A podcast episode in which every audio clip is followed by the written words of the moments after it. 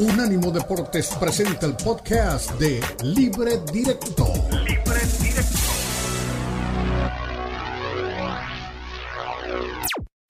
Unánimo Deportes presenta Libre Directo. Libre Directo.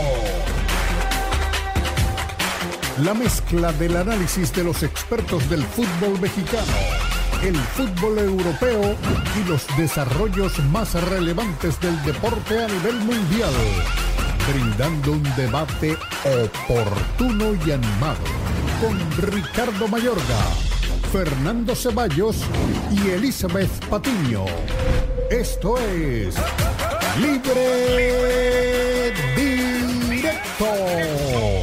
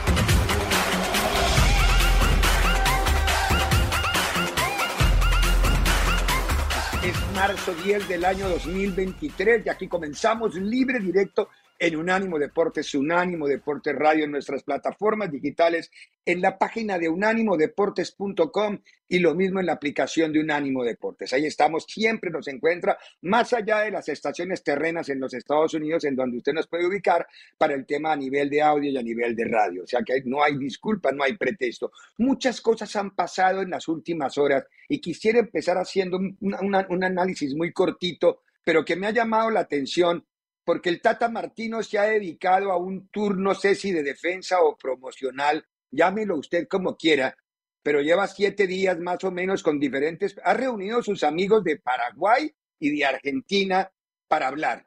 Y en todos ha dicho lo mismo, las cosas que no son nuevas para el fútbol mexicano, que todos denunciamos y que la prensa mexicana ha denunciado hace mucho tiempo, obviamente sin corregirlo, no lo corrige y lo deja y el Tata entonces ahora está tratando de internacionalmente, entiendo yo de esa forma, con cantidad de entrevistas que da justificar.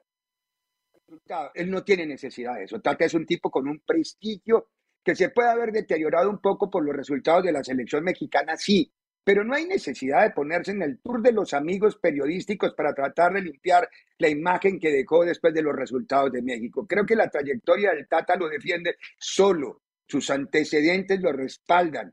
Que no haya logrado tener éxito con México lo sabemos perfectamente bien y sabemos cuáles fueron sus errores y sus aciertos, pero no vale la pena que lleve, lleva casi 20 días repitiendo que, está, que es una vergüenza. Ojo, no ha dicho mentiras, ¿no? Él no ha dicho ninguna mentira. Lo que pasa es que ya la ha dicho tantas veces y la dijo la prensa mexicana y la dijo la prensa internacional. No es nada que haya descubierto el Tata que tal vez él ahora cuenta que se lo comentó a los directivos, es otro tema. Lo, único simpático de todas las cosas que dijo el Tata es que comparó al jugador mexicano con el peso venezolano, por decirlo de una manera, ¿no? Que hay un, valor real y un valor paralelo. Es decir, un, un, peso venezolano eh, eh, dentro de Venezuela vale un horror de dinero, pero fuera de Venezuela no vale un ni un chorizo, ni nada. Entonces, eso fue lo que él más o menos puso en la perspectiva de lo que es el jugador mexicano. Pero bueno, no le dediquemos más tiempo al Tata porque llevamos de Tata hasta la coronilla. No solamente fue el incidente futbolístico, sino en la reacción posterior en el tour de las disculpas que lleva el Tata Martino. Ya, para mí al menos te lo han bajado y no dijo nada nuevo en la última apreciación. Segundo tema, Pierluigi Colina habló y Pierluigi Colina ha manifestado algo que lo vamos a darle el crédito justamente al, diario alemán con traducción al español que lo estaba publicando. Luego del resultado del 7 a 0, mire las cosas que hacen los equipos grandes, porque ese resultado se vio inclusive hasta en el Mundial en Brasil. Pero el resultado del 7 a 0 de Liverpool al Manchester ha obligado a que el Comité de Arbitraje del Mundo se reúna para empezar a implementar algo que, como lo explicó el propio Pierluigi Colina, es tomado del béisbol. Ojo, sí, a nosotros nos duele decirlo, pero él lo dijo así, es tomado del béisbol. Con el knockout que hay, se va a llamar la regla de la piedad. Se le va a pedir al árbitro que no dé minutos adicionales, que era algo que hacíamos o, o sucedía en automático y en tácito. Ahora ya la FIFA lo va a asumir para que cuando el resultado sea muy abultado, el árbitro pueda no recortar, pero jugar en el filo del reglamento con el tema de, las extensiones de los partidos. Y el tercer tema es la Conca Champions. ¿Qué le pasa al a los equipos mexicanos en Conca Champions? Vamos a ver hasta dónde va a caer. Ahí están los resultados. Un resultado terrible para Tigres en casa empatando con Orlando. Un resultado muy discutible, pero muy discutible para Atlas en el compromiso que tuvo contra Olimpia, que paseó y jugó con él. Anoche Pachuca apenas le alcanzó para un empate contra Motagua y eso queda ya todo en entredicho. Pero antes de ir con mis compañeros y de, empezar a hablar de lo que sucedió anoche, porque anoche de eso vamos a hablar, del partido de Pachuca contra Motagua y del partido contra eh, que Los Ángeles pasó por arriba de la Liga Deportiva Alajuelense, pero lo borró y lo puso mal al equipo de Costa Rica, en donde se está viendo, a pesar de la del poco rodaje, muy buenos minutos de los equipos de la MLS. ¿Qué dijo Guillermo Almada después del partido? ¿Salió contento? ¿Salió incómodo? ¿Cómo salió Almada? Eh, la verdad que la llave está abierta. No hicimos un buen partido, sobre todo con la pelota. Este, nos faltó claridad y precisión en, los últimos 30 metros. Eh, y bueno, si bien mantuvimos el cero, corrimos poco riesgo en nuestro arco. Este, mm, Montagua dividía mucho el, balón y a veces nos dificultaba esa tarea de defender. Pero vuelvo a insistir, este, me voy con sensaciones ambiguas por lo que hicimos, porque no tuvimos un, buen partido en la ofensiva, sobre todo por la imprecisión que tuvimos en los últimos 30 metros, nos faltó claridad, más allá que tuvimos alguna situación y seguramente si queremos pasar la llave eh, vamos a tener que tener otras otras sensaciones distintas, este, un mayor volumen de juego y encontrar más situaciones, eh, sobre todo en la parte ofensiva.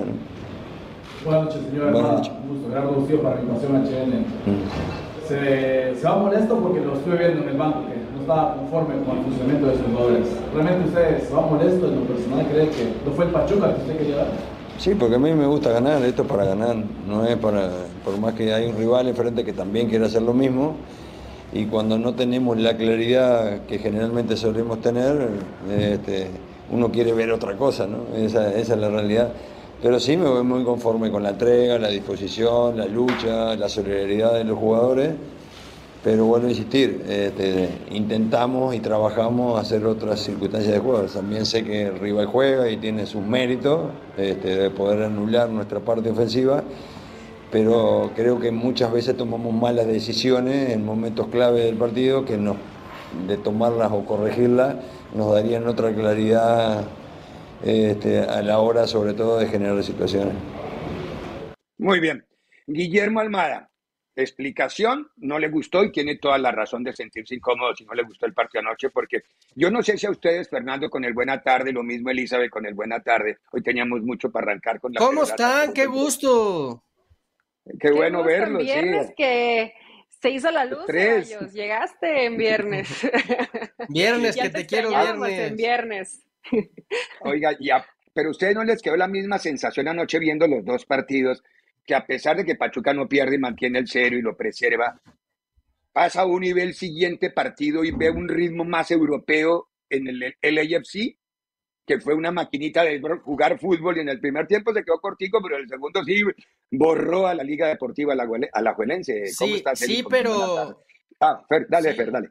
Perdón, sí, pero, pero creo que también eh, el rival ayudó. O sea, el Alajuelense trató de jugar y creo que con Pachuca, ojo que no lo estoy justificando, sí había muchos elementos que no ayudaron, ¿no? El campo no se veía en muy buenas condiciones que digamos, el rival creo que salió más a, cortar el juego en todo momento y a querer este ensuciarlo un poquito, digo, tampoco fue que metieran mucho la pierna, y, creo que eh, en el otro partido, pues sí le jugaron de tú a tú y eso lo aprovechó muy bien el equipo de Los Ángeles. Ojo, eh, diciendo todo esto, yo sigo diciendo y lo dije desde el primer día, para mí el gran favorito es el equipo de Vela a ganar este año la, la Conca Champions. De acuerdo, yo por lo que vi anoche también, Fernando, eh, no se le notó la salida porque como llegó, ¿cómo se llama el, pibe africano? En Boa, el que metió los tres, el, del, el, del mm, anoche. Es impresionante.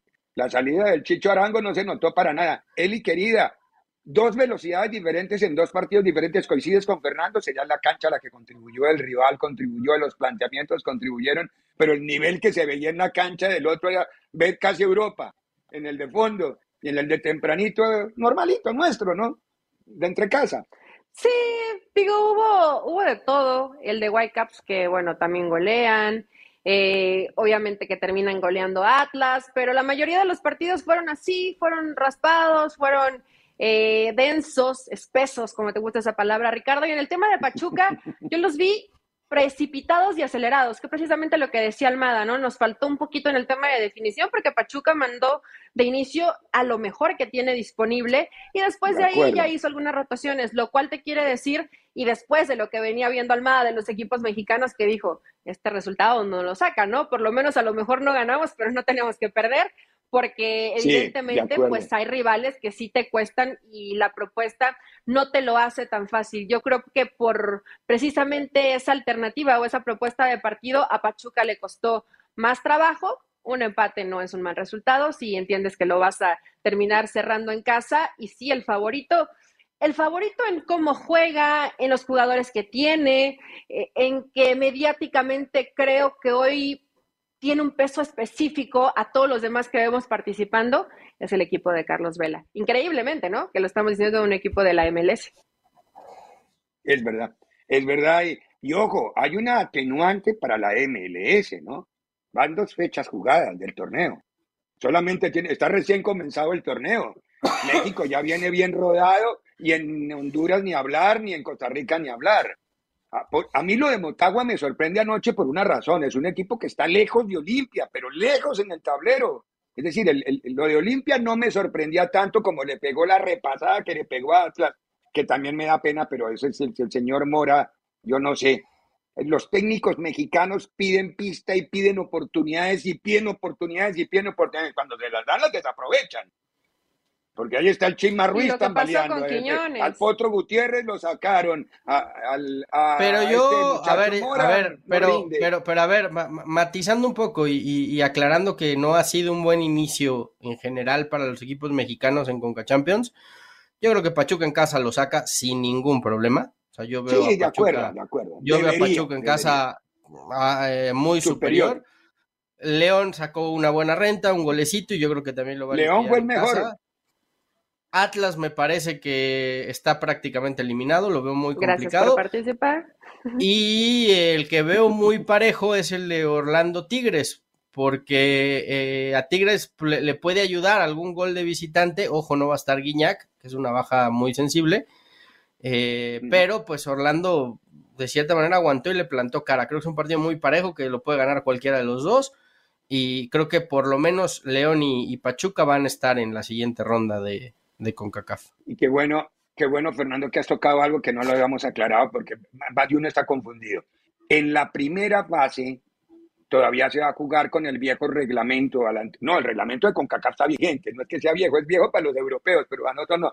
En donde el gol visitante vale para la definición. En caso de igualdad, el gol visitante vale. En Europa ya no. En Europa ya no está funcionando esa norma, pero en la primera fase de la CONCA Champions sí. Y acordémonos que la Conca Champions comenzó con un formato que a mí me encanta. No se hacen, no se, hicieron bolas. Hicieron la selección de los 16 eliminaciones directas y hasta luego vida mía. Esto se va a acabar rapidito. Sí. Claro, Eso tiene, su, tiene, su, doble armita, ¿no? Lamentablemente que no avancen eh, como estamos habituados, que avanzan la mayoría de los equipos mexicanos.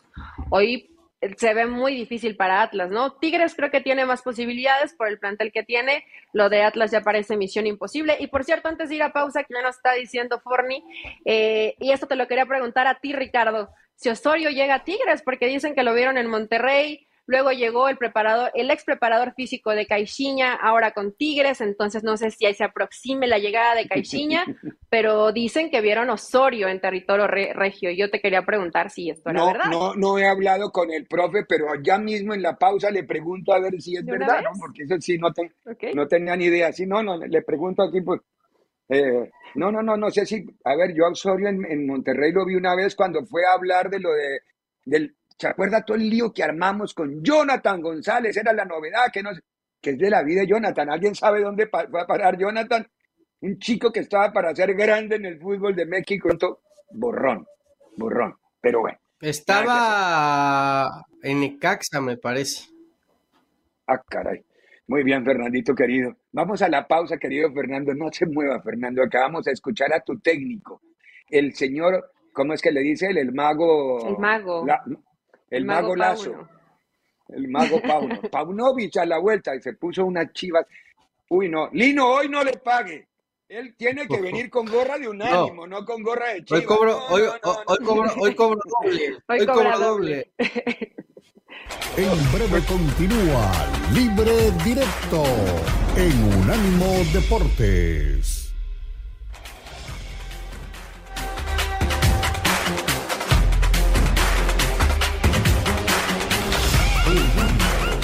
Deportes Radio.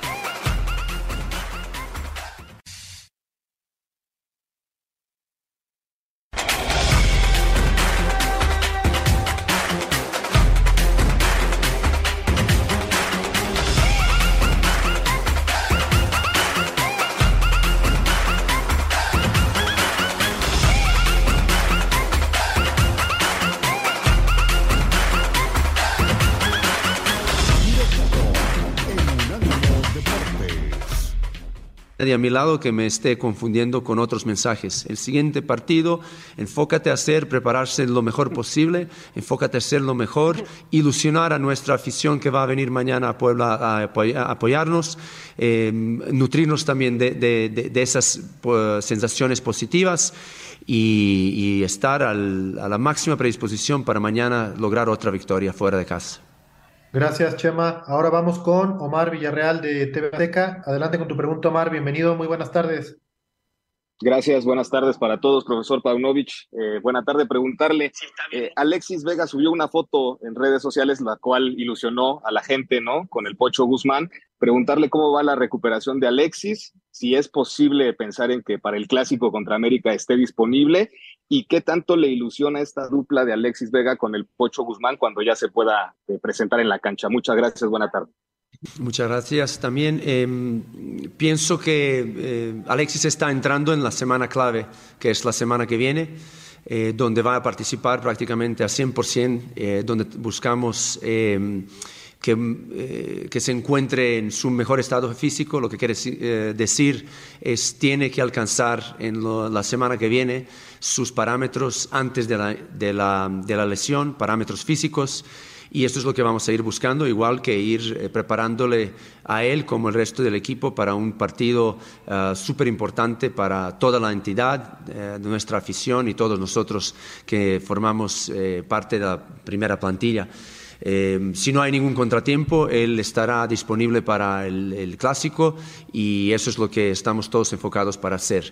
Y lo que significa para nosotros esa dupla, pues eh, maximizar o doblar, digamos, el poder de afectar a los rivales, doblar el, poder de liderazgo que tenemos dentro del equipo y, todo lo que nos puede apoyar, eh, el, talento que, va a sumar la dupla entre Víctor Guzmán y Alexis Vega y eso es muy positivo para el equipo y nos da un recurso también más para poder eh, seguir efectuando una, una gran campaña, porque eso es nuestro objetivo.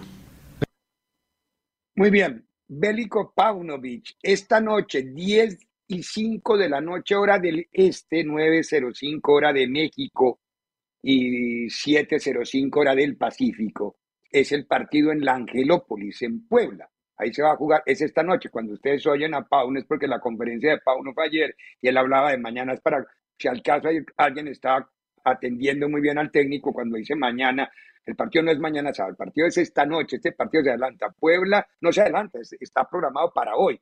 Puebla contra Chivas.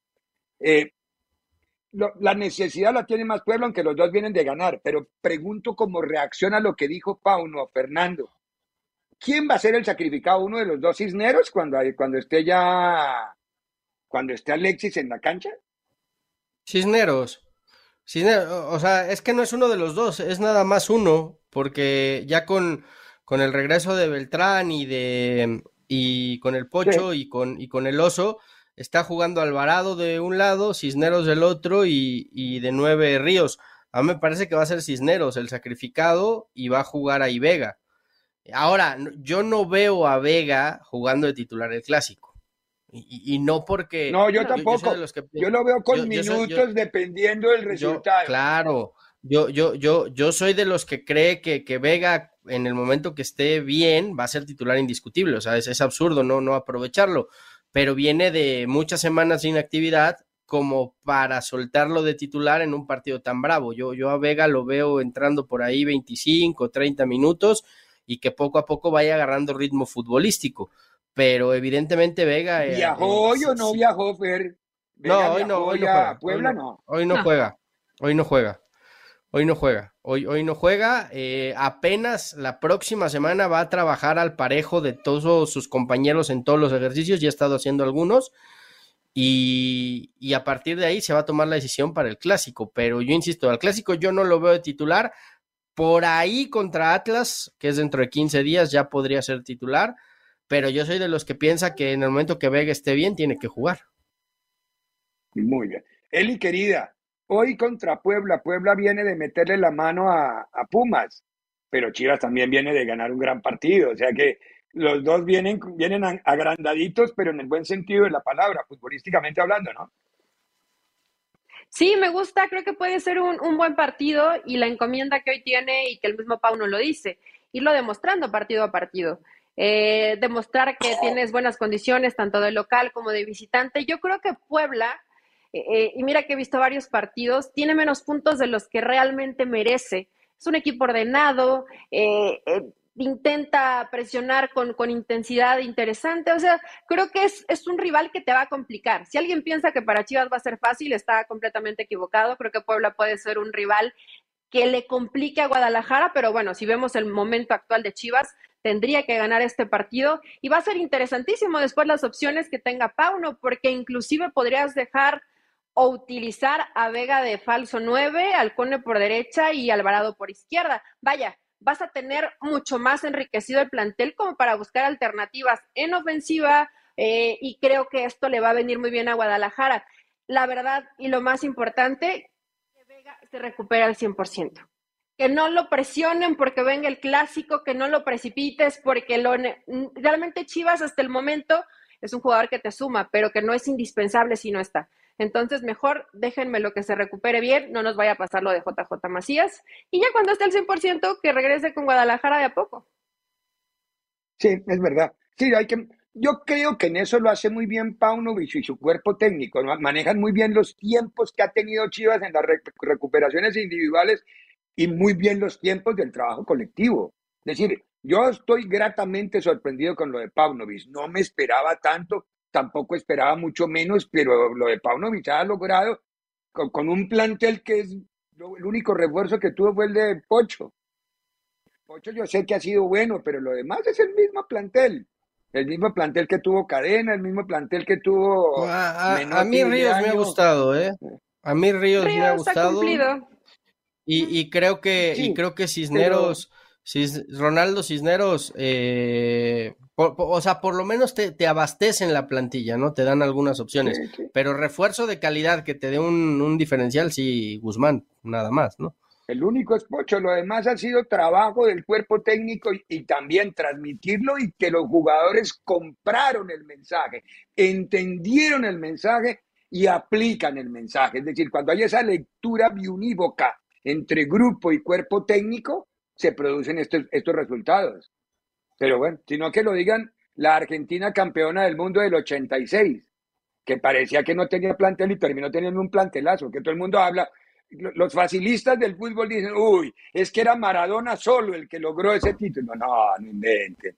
Hay un cuerpo técnico con Bilardo a la cabeza y uno busca y encuentra que era Burruchaga, que era Enrique, que era eh, Pumpido, que, bueno, no, ¿cuál era el que estaba de zaguero central en esa época? El Tata Brown, que era el que estaba de zaguero central. Ruggeri. Era un equipo, Batista, Ruggeri, es decir, hablando de Batista. Valdano, Burruchaga. Por eso. Exacto. No, es que solo era Maradona. A ver, eso es lo que logra ser un muy buen cuerpo técnico. Hablando de Batista, Batista es el nuevo técnico de Venezuela porque no le pagaron a, al, patriarca y el patriarca dijo muchas gracias y quedó su asistente a Peckerman. Muy bien, vamos a ir a la pausa, a la vuelta de la pausa. Cambiamos de frente, nos vamos al viejo continente. El Madrid juega contra los Periquitos este fin de semana. ¿Qué dice Ancelotti? Porque lo vio medio acontecido en la conferencia de prensa. No sé si sería mi percepción nomás. Pero vamos y volvemos con Ancelotti. En breve continúa Libre Directo en Unánimo Deportes.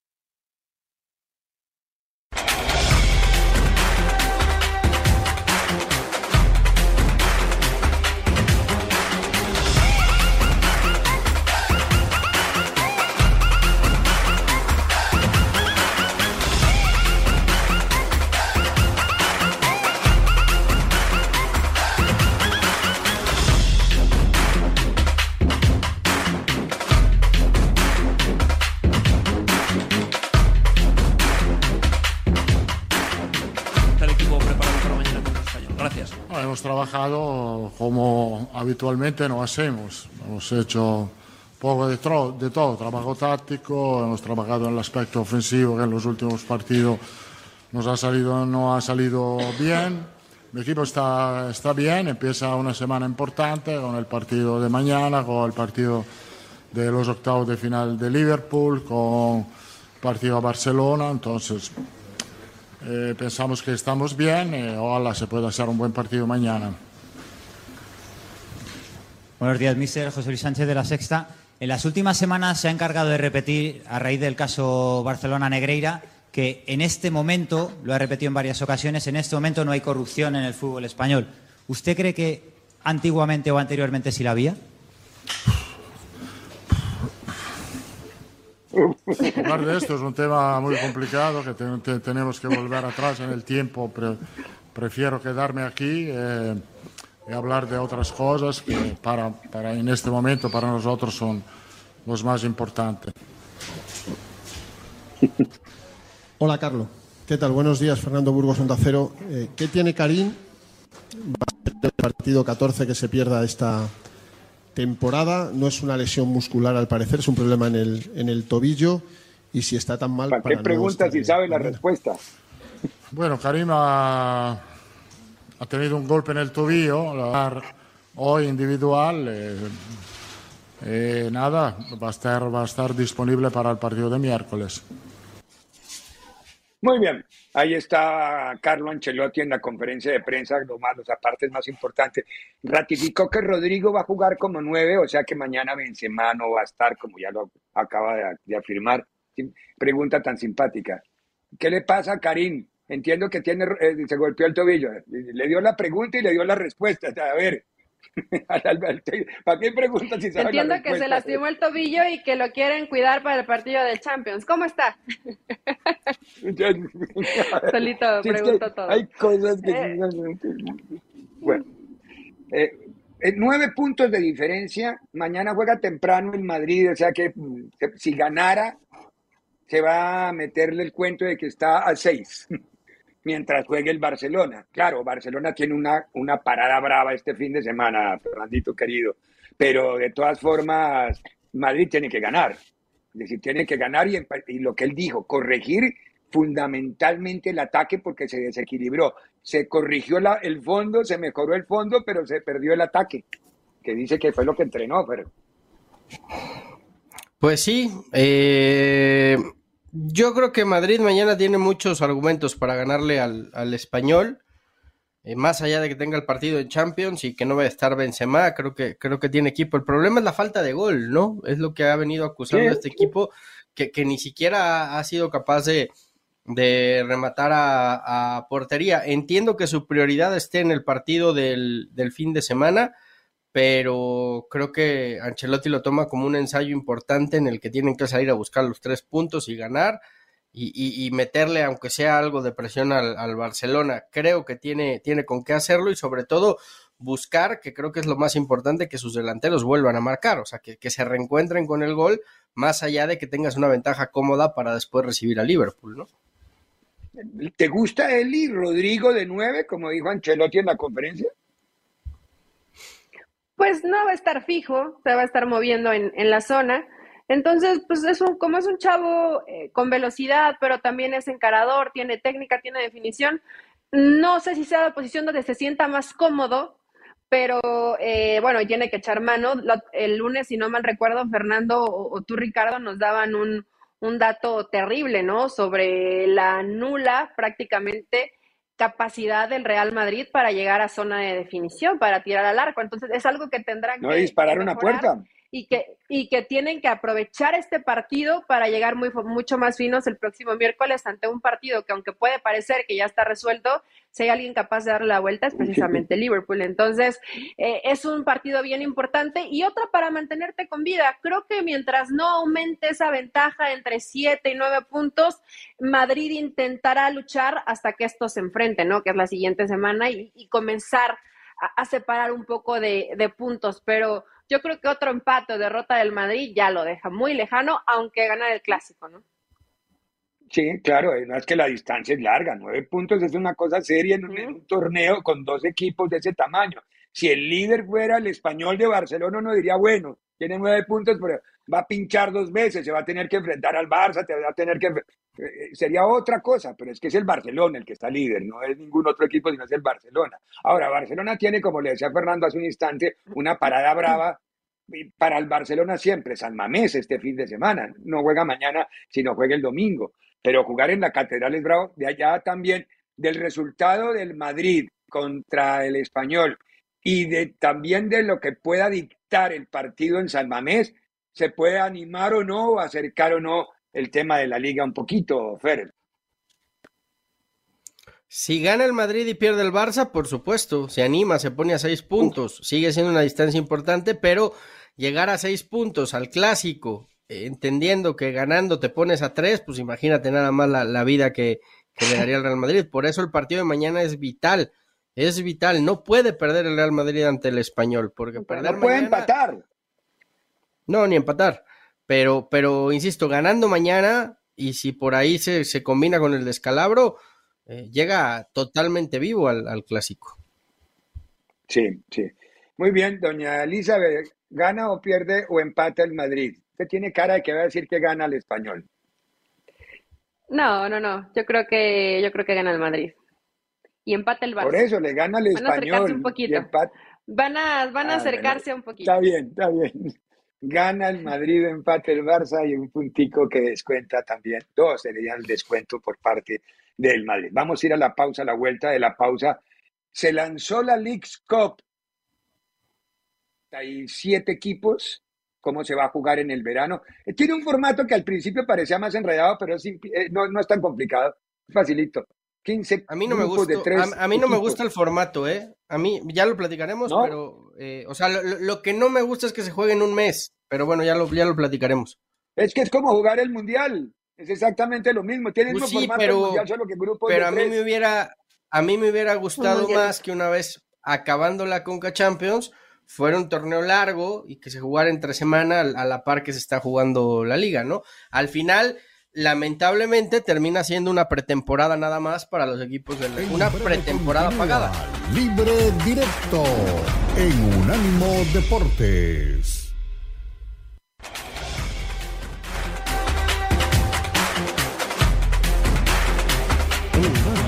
Deportes Radio.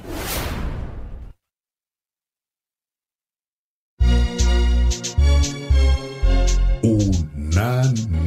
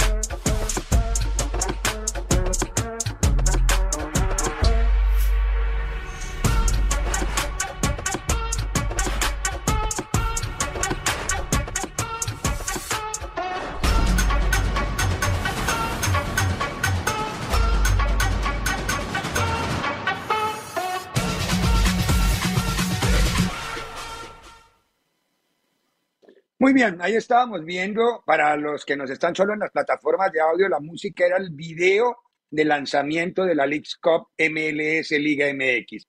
Cuando las cosas se hacen bien, caben en 50 segundos. Perfectamente explicado cómo se va a jugar. Van a ser los equipos todos de la MLS y todos los equipos del, de todos los equipos de la Liga Mexicana, o sea, 45, 45 equipos. 45 eh, equipos. ¿Cómo se van a distribuir? Van a ser por zonas geográficas, zona este, zona oeste, zona norte y zona sur, geográficamente de acuerdo con México y con Estados Unidos. Van a ser 15 grupos de tres equipos, o sea, ahí hay 30. Clasifican, perdón, son 45, clasifican los dos primeros de cada grupo, o sea que son 30. A ellos, a esos 30 se suman Pachuca y LA, porque ya se ganaron su derecho por los torneos que ganaron. Y ahí arranca la ronda de eliminación directa. Por eso es que es comodísimo y en menos de un mes se va a disputar y, los está, y son un montón de plazas en las que se van a, disputar. es el formato de un mundial.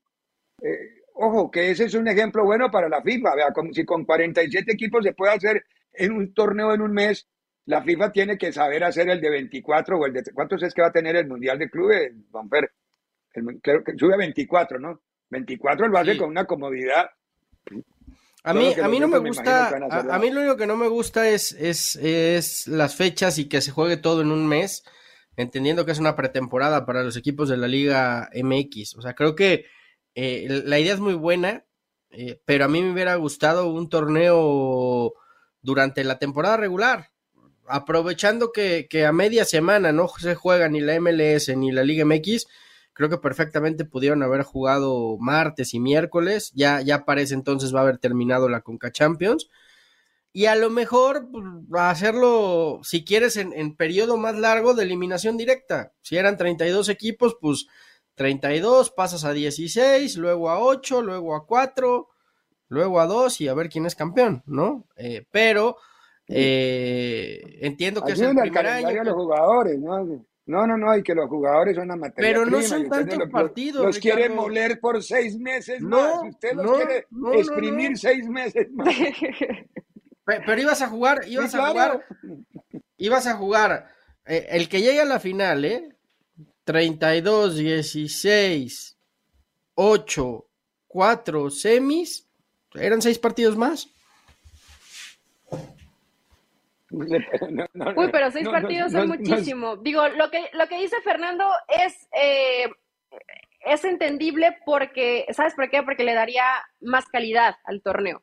más calidad en cuanto a competencia, no lo agarran de pretemporada los equipos, ¿no? Pero también entiendo, y sobre todo los traslados de México a Estados Unidos en estas sedes van a ser muy desgastantes y va a ser difícil meterlos entre torneo, creo, ¿eh? Probablemente a lo mejor más adelante, ¿no? Se den cuenta que se puede llegar a hacer, pero para hacer una primera prueba eh, me parece interesante.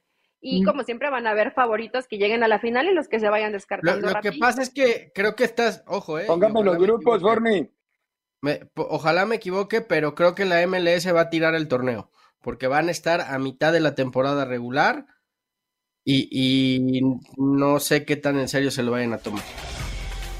Yo no, yo no creo, está muy armado para que sea serio, ojalá se equivoque Fernando. Yo creo que va a ser un torneo bonito y, y en un mes vamos. Unánimo Deportes Radio. Este fue el podcast de Libre Directo, una producción de Unánimo Deportes.